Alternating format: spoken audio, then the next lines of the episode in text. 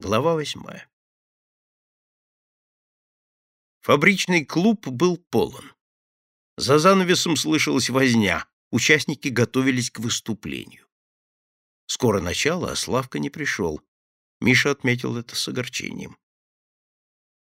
А Витька Буров пришел, Миша отметил и это. Пришел, конечно, чтобы поскандалить, чтобы испортить вечер. Занавес раздвинулся.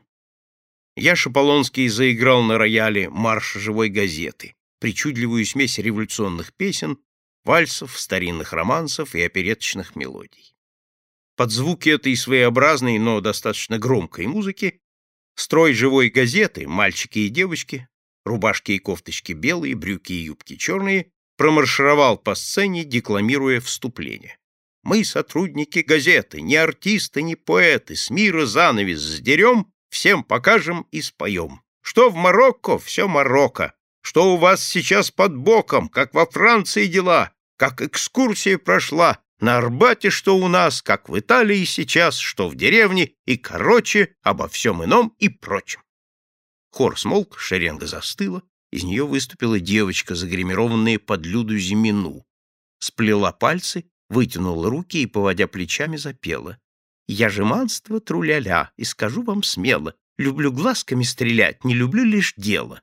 Как приятно день-деньской шевелить глазами и влюбляться с головой, и не спать ночами. Завела я дневничок, в нем пишу стихи я, Мапассан и Поль де Кок, вот моя стихия. Девочка отошла в сторону. Из строя шагнул мальчик, одетый как Юра, бархатная толстовка с белым бантом. Только станет лишь темно, страстно ждет меня кино. Мэри Пикфорд, Гарри Пиль вскочат вдруг в автомобиль, и, сверкая как алмаз, прыгнет к ним Фербенкс Дуглас. Ах, держите вы меня, сколько жизни и огня, что мне школа, забыл давно, дайте мне кино. Мальчик стал рядом с девочкой. Из строя вышел уволень, похожий на Витьку Бурова, и басом, подражая Витьке, запел «Эй, берегись, посторонись, я очень гордый, с поднятой мордой, я разгильдяйство, я друг лентяйства, я чемпионов всех сильнее, я весь проныры и пролаза, стекла бью я до отказа, мне каждый враг, кто не со мной, и всех зову с собой на бой. Появился мальчик, загримированный под Мишиного приятеля Генку, выленившая солдатская гимнастерка и латанные штаны, заправленные в стоптанные сапоги. В руках у него была громадная метла. Я чемпион, я чемпион! Нас легион, нас легион! Эти паразиты здесь и там не дают работать нам! Всех их с собой требую на бой! Шеи долой сбросим метлой!» Чемпион бьет метлой барышню, пижона и хулигана. Они падают под его ударами. Строй, маршируя, удаляется за сцену. За ним, охая и стеная, плетутся пижон, барышня и хулиган. На сцену поднялся Миша. Живая газета показала персонажей, на которых мы видим тлетворное влияние НЭПа. Хулиган, пижон и барышня. НЭП принес с собой и другие отрицательные явления. Как с ними бороться? Вот предмет сегодняшнего диспута. Кто хочет выступить? Стал Генка, одетый так, как его только что изобразили. Выленившая солдатская гимнастерка и латанные штаны, заправленные в стоптанные сапоги. Пошлость и мещанство — вот главный враг. Носят банты, галстуки, ажурные чулки, воняют духами. К чему эти декорации? — Чем тебе мешает галстук? — спросил Яша Полонский. — Надо открывать шею солнцу, а не ходить, как в ошейнике. — А ажурные чулки? — Для чего они? — воскликнул Генка. — Чтобы какой-нибудь гнилокровный буржуазный выродок любовался изящной дамской ножкой на танцульках. Ты против танцев?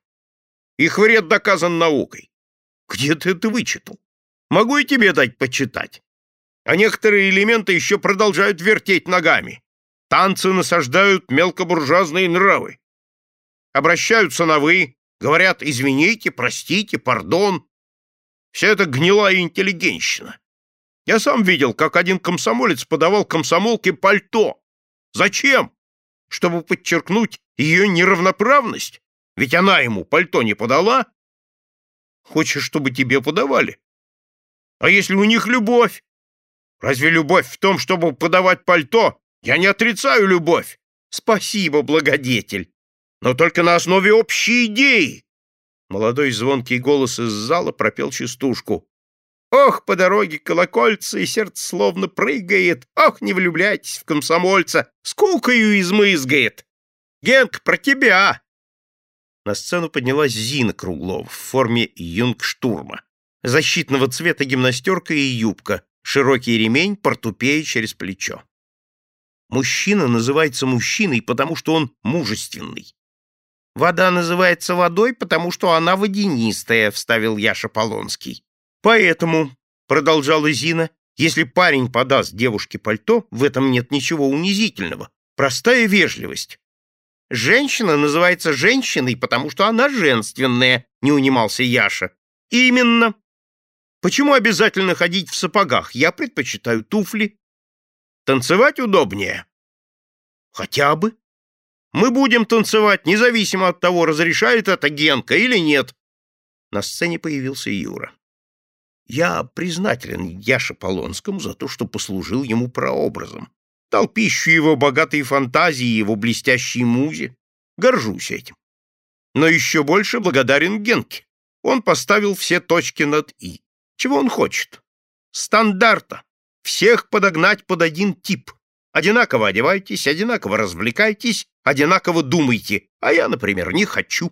Хочу быть самим собой и буду носить бант. Привет! Мы не хотим стандарта, — возразил Миша. Но нельзя думать только о себе, о своей внешности, карьере, благополучии. Не в том дело, что ты носишь бант, а в том, что бант заменил тебе все. «Он забантовался!» — крикнул Яша. Руку поднял Саша Панкратов. «Я хочу сказать насчет хулиганов. Некоторые размахивают финками». «Это ты про меня, что ли?» — ухмыльнулся Витька Буров. «Да, про тебя. Ты выражаешься, слова нецензурные говоришь. Молодец, смелый парнишка, подумал Миша о Саше Панкратове. А ты слышал? Слышал, как я ругался, спросил Витька. Слышал, решительно ответил Саша. Как? Повтори. Сам знаешь как, я тебе потом повторю. И я слышал, и я, закричали ребята в зале. А вы не слушайте, огрызнулся Витька. Зина Круглова сказала. Мало того, что Буров хулиганит сам, он вовлекает в хулиганство малолетних. «Судить показательным судом!» — сурово объявил Генка. «А право имеешь?» — с вызовом спросил Витька. «Имеем. Школа отвечает за наш дом». «Ой, испугался!» — ухмыльнулся Витька, довольный тем, что оказался в центре внимания. «Когда судить-то будете?» «Сообщим, не забудем», — пообещал Миша. «Не беспокойся, как-нибудь справимся с тобой. Запомни на всякий случай. Итак, предложение повести решительную борьбу с мещанством, пошлостью и обывательщиной, — предложил Генка. — Общо. Давай конкретнее, — возразил Миша. — Запретить галстуки, банты, ажурные чулки, духи. — А одеколон? — спросил Яша. — Тоже. — Одеколон не роскошь, а гигиена, — выкрикнул кто-то из зала. — Этот лозунг выдумали частники-парикмахеры, — отпарировал Генка. «Кто за предложение Генки?» — спросил Миша. Руку поднял один Генка. «Какие еще предложения?» «Запретить танцульки!» — объявил Гена. «У меня другое предложение», — сказала Зина Круглова. «Танцы разрешить, кроме фокстрота и чарльстона». «Это почему?» «В фокстроте прижимаются». «А ты не прижимайся». «Это буржуазный танец», — настаивала Зина и никто не умеет его по-настоящему танцевать, получается одно кривляние и вихляние. Тот же молодой звонкий девичий голос из зала выкрикнул. «А барыню-сударыню можно? А трепака?» «Лично я предпочитаю лезгинку», — сказал Миша. «Кабардинскую и наурскую. Но в перерывах между ними иногда задумываюсь. Для чего я живу и работаю?